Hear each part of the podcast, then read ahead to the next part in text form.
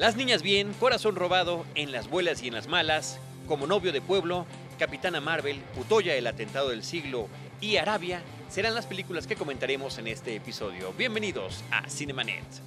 El cine se ve, pero también se escucha. Cinemanet. Con Carlos del Río, Enrique Figueroa, María Ramírez, Diana Gómez y Roberto Ortiz. Cine, cine, cine y más cine. Bienvenidos. Cinemanet. Arroba Cinemanet en Twitter, facebook.com diagonal Cinemanet, Cinemanet 1 en Instagram y Cinemanet 1 en YouTube son nuestras redes sociales. Yo soy Carlos del Río, les doy la más cordial bienvenida, les agradezco de corazón que nos acompañen a un nuevo episodio de Cinemanet. Hago esta bienvenida a nombre de nuestra productora general Paulina Villavicencio, del equipo Cinemanet, Uriel Valdés, Roberto Ortiz, Diana Gómez, María Ramírez y por supuesto quien se encuentra hoy junto a mí en los micrófonos y en los controles de Cinemanet, Enrique Figueroa Anaya. ¿Cómo estás, Enrique? Mi estimado Charlie, muy bien, muy contento. Saludos a toda la gente de Cinemanet. Pues contento después de una larga ausencia, como, como, como ya había sucedido, pero bueno. Eh, me da muchísimo gusto regresar aquí a los micrófonos de Cinemanet. Y en este episodio que, es, llamativo por, una circunstancia, mi estimado Charlie. Sí, bueno, estamos grabando este episodio de Cinemanet desde el Cinépolis de Millana, Cinépolis VIP Millana. Eh, pues eh, por algunas circunstancias que después comentaremos, pero bueno, hoy nos toca grabar sobre cine y hablar de cine desde un cine. Exactamente, que es lo, lo mejor que puede suceder y estén atentos porque vendrán, vendrán más cosas. Les insisto, hagan hagan cuentas. Muy bien. Oye, Enrique, tenemos varios temas que hablar. Entre otras cosas, también queremos, aunque sea un micro reporte que nos des de lo que viste en Ficunam. Me parece que eso es importante. También es el tema de Guadalajara. Vamos a ver si nos da tiempo. Eh, arranquemos con cosas que están entrando a la cartelera en la semana de grabación de este episodio. Y una de ellas, sin lugar a dudas, se trata de la película Las Niñas Bien. Esta cinta escrita y dirigida por Alejandra Márquez Abella y que está basada en los trabajos literarios de Las Niñas Bien de Guadalupe Loaesa. La película dice, en palabras más, palabras menos, basada en los personajes creados por Guadalupe Loaesa, pero con base en ese universo ubicado eh, particularmente a principios de la década de los 80 del siglo pasado en la Ciudad de México, eh, es la parte que retrata Loaesa de la sociedad mexicana eh, pudiente, nice. Se utilizaban mucho las palabras en inglés. En aquel, creo que más que ahora. Puede ser, ¿eh? Puede ser. Eh, y que ahora tiene esta versión cinematográfica con un rol protagónico en el papel de Sofía de Ilse Salas. Exacto, es, un, es apenas la segunda película de Alejandra Márquez Abella, la anterior habiendo sido Semana Santa con Tenoch Huerta entre, entre los protagonistas. Y Las Niñas Bien, pues empezó a hacer eh, ruido el año pasado a mí me tocó ver esta película en el eh, Festival Internacional de Cine Morelia y la verdad es que era una de las películas más esperadas. Como dices, mi estimado Charlie, es una película que retrata un momento en, la historia de nuestro país, pero que pues no creo que por coincidencias, también eh, si bien el libro se ha mantenido eh, vigente, se ha convertido también en uno de esos libros eh, pues más comentados, ¿no? Y, y, un libro, perdón, que ha evolucionado. Es una colección de historias. Sí, sí, sí. Que sí. tuvo su primera y segunda parte, publicadas originalmente en el 1 más 1 y que a lo largo de los años, dependiendo de las ediciones, en el, por ejemplo en, el, en, la edición número 20 del 20 aniversario, tiene un nuevo prólogo, nuevas historias, lo mismo sucede con el 25 aniversario, se ha ido nutriendo, vaya, es, es un trabajo que de alguna manera sigue vivo. Sí, se va manteniendo vigente y justamente a lo que iba es eso, eh, como eh, pasando ya más de 30 años, la historia pues sigue siendo más pertinente y más ahora en tiempos de la llamada 4T, ¿no? Odio ese nombre, no, no, porque además es autoimpuesto, ¿no? Y, sí, sí, sí, sí. En fin. Pero bueno, en tiempos del nuevo gobierno que está en nuestro país, en, sí. en México, para la gente también que nos escucha de fuera, eh, creo que queda más que vigente. Sí, me parece interesantísimo, está ubicando eh, este universo lleno de hipocresías, lleno de traiciones, lleno de pretensión, de el que dirán de estas mujeres eh, de clase pudiente, pero que se están viendo, sobre todo la protagonista, a partir de la crisis que hay eh, en el 82, la crisis económica con el presidente José López Portillo. Jolopo. sí, en ese momento está a punto de cambiar su realidad social y económica y cómo está reaccionando con ella y cómo, cómo, cómo puede cambiar su perspectiva y aproximación hacia la gente de dinero nuevo, new money, le dicen en Estados Unidos, eh, nuevos ricos, es un término que se usa inclusive hasta me parece medio despectivo aquí en nuestro país, pero donde tiene que haber alianzas y tolerancia tolerancia a, todas estas hipocresías que están manejando. A mí la película me pareció muy interesante, creo que por una parte sí rescata muy bien eh, la forma en la que lo AESA lo hacía en la página impresa, hay, hay varios textos que uno puede, palabras, frases de los personajes que uno puede identificar, eh, se arma la historia alrededor de este personaje y su interacción con sus amigas, cuál es su interacción con su esposo, con su familia, los hijos, ¿no? Por ahí en algún momento de la película los van a un campamento de verano de Estados Unidos y lo último que le dice la mamá, nada más para darles un ejemplo de cómo, de cómo es la película, es recuerden, no se junten con mexicanos. Sí, es, es correcto. Eh, es una película que nos habla eh, de clasismo, obviamente, pero también de racismo, ¿no? Como también ha salido en, últimas fechas a raíz, de, digo, es un tema que ha estado muy presente, pero en el cine a raíz de, por ejemplo, la película Roma, ¿no? Entonces, eh, es este retrato de, esta época en donde se nos presenta la historia justamente de Sofía, esta, esta mujer interpretada por Ilse Salas, y que bueno, quería mencionar eh, un detalle. Eh, ahora que también salió este anuncio de que se va a hacer una obra de, basada en, en el libro Cien años de soledad de Gabriel García Márquez. Una miniserie. Una miniserie. Eh, siempre que se habla de adaptaciones es un poco polémico, difícil de discutir. En mi interpretación o mi deseo de una buena adaptación es, es ver algo distinto a lo que hay en el libro. ¿Por qué? Porque en el libro pues, ya tenemos lo que se nos contó. Entonces creo que en este caso quizá por ahí podrían ir algunos de los puntos eh, o asegúnes al respecto de la obra de, de Loaesa, pero pues veámoslo justo como lo que es, una obra que nace a partir de este libro, que no necesariamente tiene que ser el libro plasmado en cine, y que creo que en ese, en ese punto cumple con, con, el objetivo. Absolutamente, absolutamente. Me gusta mucho también el trabajo de fotografía, de edición, de sonido que tiene la película. El arte. El arte eh, es una película que sí tiene su propia personalidad en lo que respecta a su narrativa cinematográfica. Es decir, hay momentos que estamos viendo una imagen pero estamos escuchando otra cosa. Está esta superposición de tiempos entre lo que escuchamos y lo que vemos. Una cámara que utiliza eh, estas tomas en primer plano para ver todo lo demás borroso, ¿no? Eh, en fin, tiene un muy bonito eh, manejo fotográfico que hay que reconocer. Y también el histriónico, Cassandra Changuerotti y Paulina Gaitán están entre el círculo de amistades, no diríamos amigas per se, de, de esta mujer Sofía, y Flavio Medina interpretando a su esposo. Como el pobre marido víctima de este, de este matrimonio, que además, eh, ahorita que hablabas de la fotografía, hay escenas muy puntuales en las que vemos eh, la soledad, porque también de eso, de eso se trata el cine, ¿no? De ir identificando el lenguaje cinematográfico en todo, que no solamente son los diálogos, lo que se nos dice, sino también lo que se nos presenta. Y por ejemplo, escenas donde vemos en soledad el personaje de Ilse Salas a Sofía eh, con su mascarilla, ¿no? Hay una muy puntual que me acuerdo y que me gusta mucho, en donde ella está viéndose en un reflejo de espejos solo viéndose a ella, ¿no? Porque todo, todo gira en torno, en torno a ella. Y están ubicados en un semicírculo, justamente para tener todas sus perspectivas. Exactamente, esa escena me, me, gusta mucho.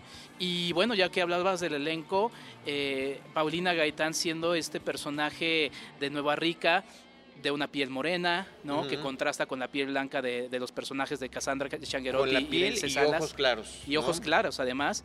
Eh, en este mundo en el que dices, y por eso sigue siendo tan vigente más en estos momentos. Tristemente, tristemente vigente. Por, por, por este rompimiento de las clases sociales, de cómo, cómo es posible que ahora esta mujer, digo, no les plantearé más de la película, pero en esta crisis se van rompiendo muchas cosas. Ahora que estamos, por ejemplo, recordando los 25 años del 94, que fue un año muy similar en cuanto a, crisis eh, política. Lo menciono porque ahora viene la serie de Colosio y, demás, ¿no? Sí, así es. Pues bueno, pues ahí está una recomendación muy interesante de cine mexicano. Eh, escrito y dirigido y fotografiado por mujeres, basado en una obra de una mujer. Me parece muy interesante este proyecto. Deman es Las Niñas Bien. Ah, quería nada más anunciar algo y mandarle un saludo a la gente de Cine Premier, que también ahí nos hermanan muchas cosas. Eh, mencionaban ellos que en México hay un porcentaje, quizá por la forma en la que se mueve la industria mexicana, de mayor... Eh, de una mayoría de directoras mujeres que en la industria de los Estados Unidos. Entonces, pues aquí está otra directora. En términos de porcentaje. En términos de porcentaje. En términos de porcentaje. Muy bien. Bueno, también en cartelera está la película, ya, ya, había, ya había sido estrenada, Corazón Borrado, Boy Erase, una película dirigida por el actor Joel Edgerton, que también tiene un papel en la cinta, lo cual me parece interesante, un papel secundario, pero a fin de cuentas eh, eh, muy interesante, protagonizada por Lucas Hedges. ¿De qué trata esta película, eh, Enrique? De estas terapias de conversión que grupos religiosos tratan de imponer a gente de orientación homosexual. Y cómo el hijo de un ministro es prácticamente obligado por su padre y por su madre, interpretados ni más ni menos que por Nicole Kidman y Russell Crowe, a meterse a esta especie de internado donde a hombres y mujeres de orientación homosexual los van a tratar, y aquí estoy entrecomillando, no me ven ustedes, pero estoy entrecomillando, de convencer que no lo son, de regresar supuestamente a este camino de la, vuelvo a entrecomillar, de la normalidad. Y trata de, pues, toda esta serie de abusos físicos y psicológicos que finalmente están ocupando eh, eh, eh, a estas personas eh, basada en un hecho de la vida real y que, este, pues bueno, no deja, no deja de, preocuparnos. Una película muy interesante en términos de la narrativa que tiene. Y justamente el director de la película, Joel Edgerton, es como el que lleva este centro, ¿no? Es como el, pues el director de este programa para tratar de quitar eso. Y, aquí nos habla también de soledades, también de las diferencias que puede existir eh, eh, entre puntos de vista y las soledades que están viviendo estas personas y cómo de repente eh, a través de estos tratamientos pueden confundir a las personas ¿no? y, hacerlos dudar de su propia identidad. De eso va la película.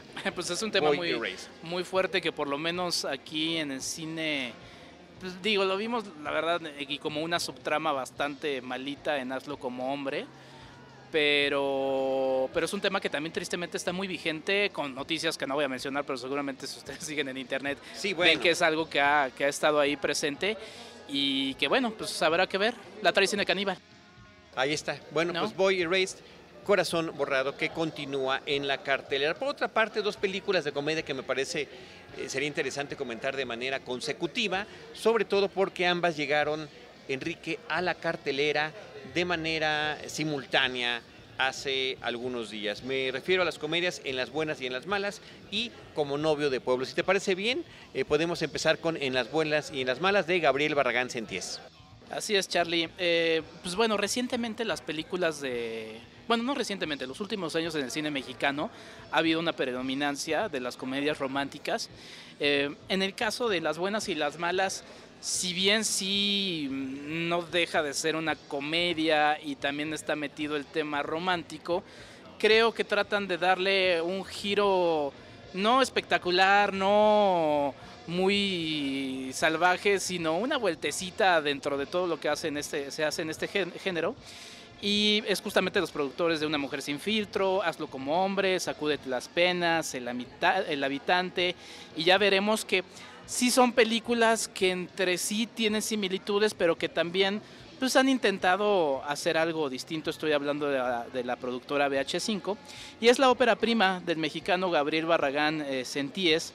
Eh, nos presenta a la pareja, que es interesante, es una pareja de la vida real, Suria Vega y Alberto Guerra, Suria como Valeria y Alberto como Sebastián. Eh, son personajes que deambulan por ahí de los, de los 30 años, están en una relación que parece que, es sólida, pero mientras ella de alguna manera trabaja en un, en un café, en un restaurante para pues, poder pagar su renta mensual, eh, eh, Sebastián se queda sin trabajo y regresa a casa de sus papás.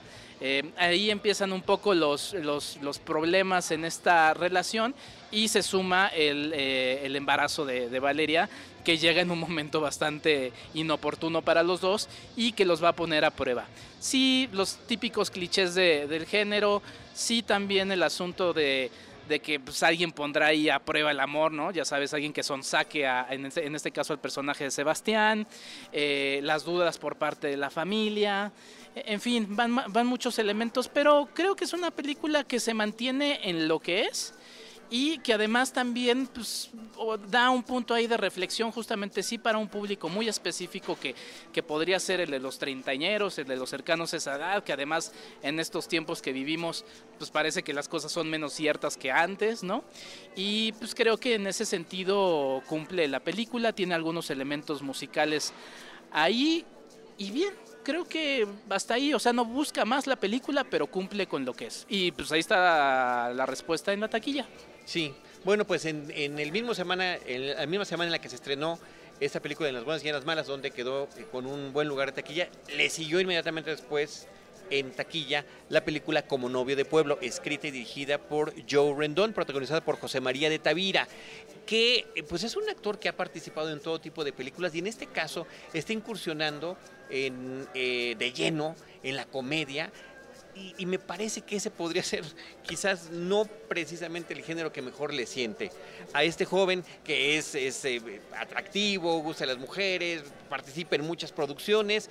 Sin embargo, la forma en la que, en la que él interpreta su personaje pues me dejó como la impresión de que estaba imitando a otro tipo de actores eh, en lugar de estar buscando su propia identidad en esta vena cómica en particular. La película trata de un joven que está a punto de casarse y justamente la noche previa a la boda, la novia le dice que está teniendo dudas sobre este enlace matrimonial que están a punto de consumar y finalmente pues eh, al día siguiente y eso está es la premisa de la película ya está también en el tráiler de la película lo dejan plantado en la boda. Él se hunde en una depresión tremenda y tienen que ser sus eh, primos amigos eh, dos de ellos quienes lo rescaten y traten de distraerlo, se lo llevan a Puerto Vallarta, donde él se reencontrará con un amor del pasado.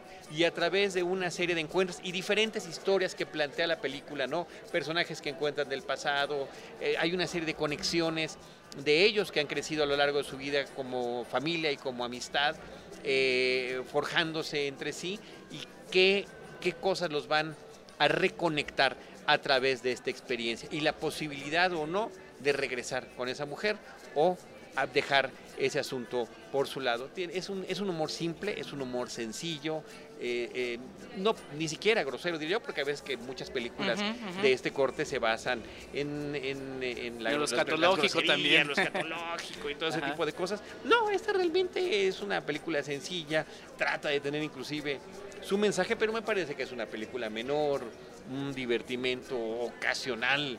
Eh, que como dirían algunos amigos, está bien como para ver en el camión de México a Puerto Vallarta, ¿no? Tal vez, porque sí, eh, además como es la locación de la película y seguramente recibieron muchos apoyos eh, del Estado, aparece en un papel protagónico los lugares icónicos, los restaurantes, las playas y demás de este lugar. Así que bueno, pues ahí está la pues película como novio de pueblo. Recientemente, hace dos años, pudimos ver a José María de Tavira, a mí me tocó verlo en Qué, eh, Qué Pena Tu Vida, donde también hacía un papel cómico, también siento mm. que no que no encajaba, pero bueno, si quieren verlo, yo, creo que la recomendación es verlo en una película que ya cumple 11 años, que es Arráncame la vida, en donde justamente pues ahí ganó muchas fans también y donde creo que hace una, buena actuación, ya 11 años. Ya 11 años. Fíjate que aquí en esta me, me, parece que está como tratando de imitar voluntaria o involuntariamente a Derbez sobre todo en esa parte del monólogo que se tiene que echar frente a los eh, asistentes a la iglesia, que pues finalmente es nada más su mitad de la iglesia, ¿no? Bueno,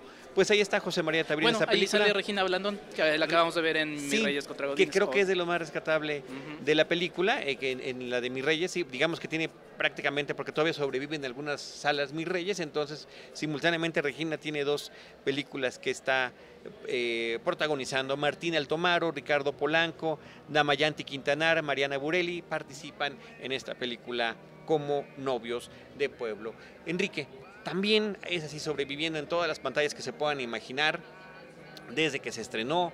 Capitana Marvel, que si mis cuentas no me fallan y espero que no, es la película número 21 de este universo cinematográfico de Marvel Comics, donde que además ha tenido y pasado por diferentes etapas y que a pesar de ser una precuela porque está ubicada en los años 90, me parece que en particular en 1995, bueno, pues es una película que que lo que está intentando hacer es ser un puente, un preámbulo para la nueva película de los Vengadores de Avengers que llega este mismo año que se llama Endgame y donde a través de, este, de esta historia ubicada en el pasado, pues nos empieza a conectar diferentes puntos, de dónde proviene la iniciativa Avengers, cuál es el origen de los eh, agentes eh, de Nick Fury, por ejemplo, inclusive cómo pierde su ojo, recurren una vez más. Como... Spoiler alerta. No, no, no, bueno. ya pasaron dos semanas. Digo, ya pasaron dos semanas. Eh, además, en, los, en el trailer se ve que sale con dos ojos y en todas las demás películas lo hemos ah, visto con uno.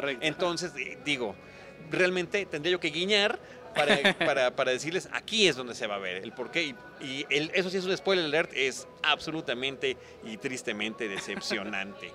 y eh, pues hacen uso de esta tecnología que ya han utilizado en varias películas de Marvel de rejuvenecer a través de la magia digital a los personajes. Ya lo han hecho con Michael Douglas, con Robert Downey Jr., ahora le toca a, Samuel L. Jackson, pero bueno, en las otras veces habían sido en algunos fragmentos de la película, aquí es en toda la cinta. Lo cual me parece interesante, curioso, hasta que se te olvida de repente que lo estás viendo, que lo estás viendo joven. Sí, eh, hay, hay, un fenómeno que no me gustaría dejar de mencionar alrededor de, la película de Capitana Marvel, que fue toda la, parte previa. Eh, por ahí había anuncios de que podía haber un boicot en redes sociales, la gente estaba como muy molesta con ciertas declaraciones que había hecho eh, Brie Larson, la protagonista de la película y reflexionaba y creo que esto da para otro tipo de, programa, otro tipo de texto, lo que sea que vayamos a hacer al respecto, porque yo lo tengo como, como, como, como, como tema en mi cabeza, es que de alguna manera todo lo que a lo largo de la historia de Disney, y fíjense que yo no soy el más fan ahorita de lo que ha hecho Disney, pero siempre ha sido atacado o por el ala más eh, progresista, por así decirlo, o como por el ala más conservadora. Entonces, eh, digamos que es algo que siempre ha pasado y en este caso pues, de que hubo ahí una polémica previa a la película, previa a poder ver la película, de eso no hay duda. Dejando eso atrás y de que no se trata de, de que si, si, si no estamos de acuerdo con que haya... Eh, yo voto porque haya protagonistas mujeres, eh, obviamente me encanta que haya superheroínas, te platicaba Charlie que a mí me tocó verlo y le mando un saludo grande a Ligia y a sus dos pequeñas, con dos niñas más, o sea, tres mujeres viendo yo rodeado ahí la película. Y, de Girl Power, estabas rodeado de Girl Power. Exactamente, y era muy emocionante en ese aspecto pero creo que hubiera sido más interesante, Charlie, si hubiera sido con una buena Una buena, una buena película, sí, un buen sustento. Es, un desperdicio de recursos, de reparto. Bueno, imagínense nada más, además de Brie Larson y Samuel L. Jackson, bueno, Brie Larson, que además ganadora del Oscar en, años recientes, Ben Mendelssohn, Jude Law, Annette Bening, eh, Clark Gregg, que regresa como el agente Colson eh, Jimon Junusu repitiendo papel, Lee Pace también, como te digo, están todos estos elementos que se sienten forzados para conectar, pero que termina una película, una película de superhéroes de Marvel contemporánea, se supone que es una película de acción, es una película entretenida, bueno, a mí me pareció una película sumamente aburrida, di varios cabeceos a lo largo de la cinta, no recuerdo que haya además ni una sola escena particularmente eh, recordable, memorable en términos de acción, que siempre uno dice, ah, recuerda el rescate del helicóptero, cuando la nave lo atacan. Aquí no lo hay. Es inexistente. Y Brie Larson, que me parece una presencia interesante en pantalla, que me parece una mujer. Le da personalidad, sí le da personalidad. Es atractiva, es, es, eh, es buena y buena actriz, pero me, me parece que agarra una pose de póster constante a lo largo de la película que termina uno no creyéndosela, ¿no? Entonces, me parece que, es muy triste que todos estos elementos se sientan forzados para este preámbulo de lo que debe de ser pues una de las películas más esperadas de Marvel. Y a, y a, pesar de todo eso, a pesar de que me parece que queda en los escaños más bajos de estas 21 películas. No es la peor. No, no es la peor, me parece que Thor es la peor, la primera, la primera de Thor, sí, no me queda ninguna duda de que es la peor. Pero ese trabajo en la dirección que es codirigida entre Anna Bowden y Ryan Flake, que han hecho ya varios trabajos juntos y que también metieron la mano en el guion, entre otras seis personas aproximadamente, bueno, pues que queda lejos de resultar particularmente interesante. Imagínate además perder el, el, apoyo de un personaje secundario, sí, pero interesante como el de Annette Bening, ¿no? Que eh, es un recordatorio de que, que le puede brindar identidad al personaje de la Capitana Marvel o en su, en su personalidad de Carol Danvers.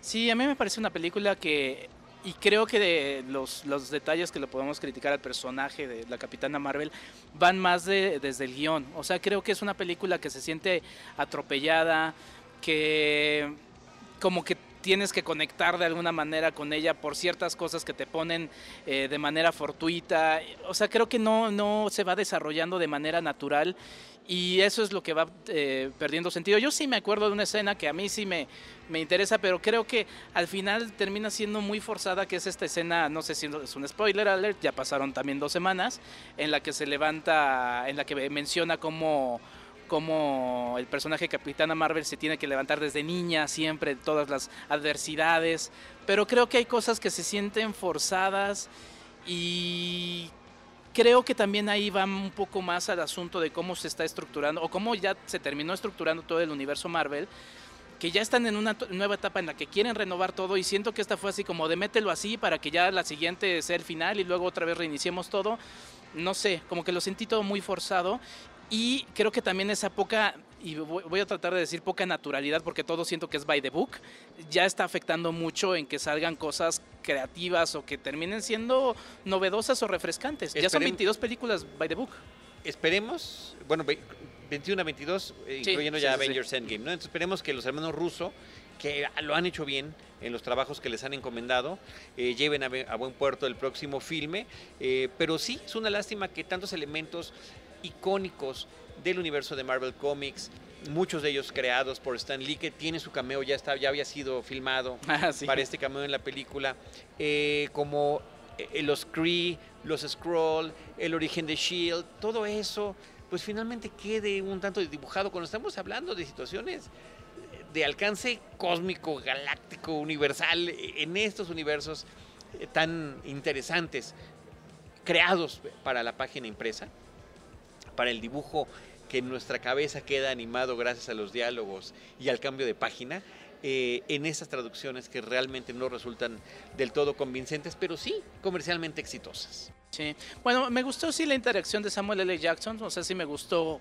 cómo interactuaba con el personaje de Capitana Marvel. No creo que termine siendo memorable, pero no me pareció tan... Pues sí, mira, lo que pasa es que hay una dinámica que agarra ahí la película que es demasiado similar a la de Men in Black, a la de Hombres de Negro. también basada en un cómic, también con versiones previas. Y que, por cierto, estamos en la puerta a, unos pasos de que se estrene la próxima película de Men in Black. Y por otro lado, pues una serie de referencias a los 80, la lentitud de las computadoras, a los 90. A los 90, perdón. Sí. Este, Porque son los nuevos 80 ahora en son los nuevos 80, es verdad. este eh, que ni eso, ¿no? Llegan a... Es también muy forzado. Llegan a... Es como ahí está tu blockbuster, ahí está tu esto, ahí está. La música, ¿no? Las, las, constantes rolas que están poniendo. En fin, pues yo sí quedé con una grave sensación de insatisfacción de ver la película y sobre todo porque pues había expectativa por el personaje, por la actriz, por todo lo que está implicando y, que estas referentes también llegan a ser de cinematográficos, ¿no? Me parece que hay muchos guiños a la película de Top Gun, por ejemplo. Sí, claro. Inclusive el gato que se vuelve protagónico, lo cual me parece nauseabundo, nauseabundo. Se llama Goose, a propósito de uno de los personajes de Top Gun, cuando el gato en realidad se llama Chewbacca, ¿no? Y que tiene otro tipo de referente. En fin, cosas que me parecen inexplicables. Pues ahí está Captain Marvel o Capitana Marvel, como se llama en nuestro país. De esta fantasía cinematográfica, fílmica, de superhéroes, vámonos a una película, una película más, Enrique, basada en una tragedia real. Esta es Utoya, el atentado del siglo. No tiene mucho que habíamos platicado eh, a finales del año pasado la película 22 de julio, 22 July, de Paul Greengrass, eh, sobre este atentado en Noruega, donde un hombre llegó a un campamento eh, lleno de jovencitos y empezó a asesinarlos. Sí, digo, lamentablemente hemos hablado de cómo cómo el cine está siendo reflejo de las realidades que están sucediendo. En este par de semanas pues, han sucedido eh, pues, ataques eh, de tipo terrorista bastante, pues, bastante graves. Bueno, todo tipo de ataque terrorista bastante grave. Pero bueno, esta, justo como decías, eh, aterriza en la pesadilla de la isla de Utoya, en Noruega que duró aproximadamente 72 minutos para darles eh, números. Hubo 77 muertos, 99 heridos con gravedad y más de 300 chicos con secuelas psicológicas importantes. Y, físicas. Y físicas, sí, naturalmente. Entonces, bueno, esta película nos presenta en primer plano a Kaya, que es interpretada por Andrea Bernsen. Y el personaje de, de, Kaya está, está en esta isla que es un campamento de verano. Eh, no se desarrolla mucho en, la película, pero, pero por las noticias sabemos que era un campamento de verano de, chicos de cierta ideología política o con familias de, cierta clase privilegiada. Y de, clase privilegiada. Y por un momento en la película, el personaje de Kaya voltea a vernos directamente a la cámara y nos dice, es que no, no creerías esto si lo ves, ¿no? Eh, parece que nos está hablando, pero no, está hablando con su mamá, pero creo que es un, es, un elemento muy interesante porque de, inmediato te involucra. Y de hecho la película se va desarrollando, Charlie, como si fuera un documental. Prácticamente toda la película se lleva con una cámara que va encima del hombro de quien va detrás de los pasos de Kaya vemos un poquito lo que va sucediendo antes de este atentado, tiene una relación con su hermana muy importante, llega con unos amigos, hay cierto nerviosismo porque hay que recordar que minutos eh, antes eh, u horas hubo un atentado en Oslo. Entonces a ellos les llegan las noticias. Perpetrado por el mismo individuo que justamente lo había planificado en esta mente verdaderamente perversa como un distractor para poder entrar sin problemas y que así sucedió. Bueno, también lo vimos en otra película, en la 22 de julio, de Paul Greengrass, eh, a este campamento, ¿no? Y Disfrazado de policía. Exactamente, y entonces pues están estos chicos como, bueno, ella es de los pocos que está como consciente de, oye, es que qué está sucediendo allá. Los otros dicen, pues es que está sucediendo allá. Y de repente, eh, mientras están platicando con un grupo de amigos, ve que muchos van regresando, corriendo. Eh, porque ya empezaron los primeros disparos. Nunca vemos al asesino, lo cual creo que es muy afortunado porque todo es a través de los ojos de Kaya y de hecho nos mete más en el suspenso porque no ver al enemigo resulta aterrador. Tener la sensación de no saber lo que está pasando como ella lo estaba percibiendo. Y era exactamente eso, porque ellos no sabían de dónde venían, no sabían si eran uno o más personas y el terror dura exactamente lo que dura lo que duró en la vida real entonces eso se vuelve muy interesante eh, es una película muy dura, la verdad, pero creo que es una de las películas eh, más interesantes y que además con un tema tan polémico, tan difícil de retratar en, la pantalla, Charlie, creo que esta película eh, lo, presenta de, gran manera y ya sé que no, o sea, sí te, te termina pachorrando el corazón, es, es muy dura y pues ya, no revelaré más, la verdad es que toda la construcción es bastante interesante y pues si todavía la encuentran en pantallas vayan a verla y si no seguramente saldrá en, alguna plataforma en línea. Sí, este, esto sucedió en 2011, la película la dirige Eric Pop, él es un director noruego que ha trabajado series de televisión y ha trabajado también documental, lo cual le brinda esa facilidad para esta narrativa que justamente nos estás comentando. El título original de la película es Utoya 22 de julio y se llama en nuestro país Utoya el atentado del siglo. Eh, finalmente, una película que ya habíamos comentado, Enrique, en algún episodio previo de cartelera cultural, pero que entra en la cartelera eh, comercial, es la película eh, brasileña Arabia.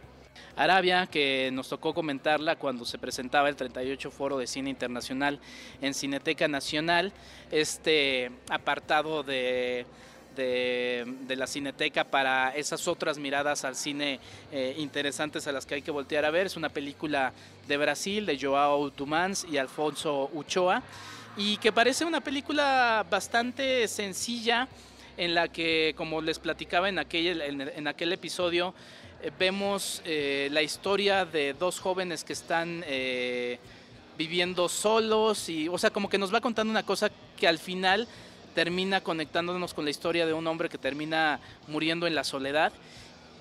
Son como 15 minutos de, preámbulo hasta que se nos aparecen los títulos de Arabia.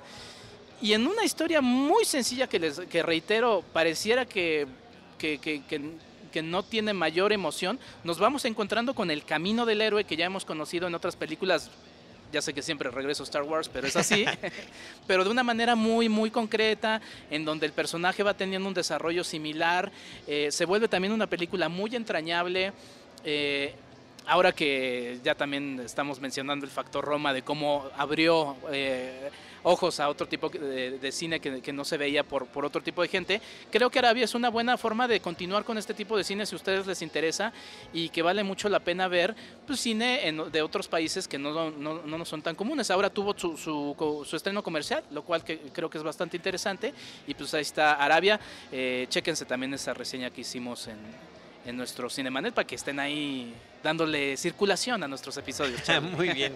Eh, película codirigida entre Joao Dumans y Afonso Uchoa, que ambos son los que la escribieron en conjunto. Pues ahí están las películas de cartelera. A mí me gustaría, Enrique, que nos dieras, eh, así como dijiste de manera concreta, un resumen o una serie de recomendaciones de lo que te dejó la última edición de FICUNAM en este 2019.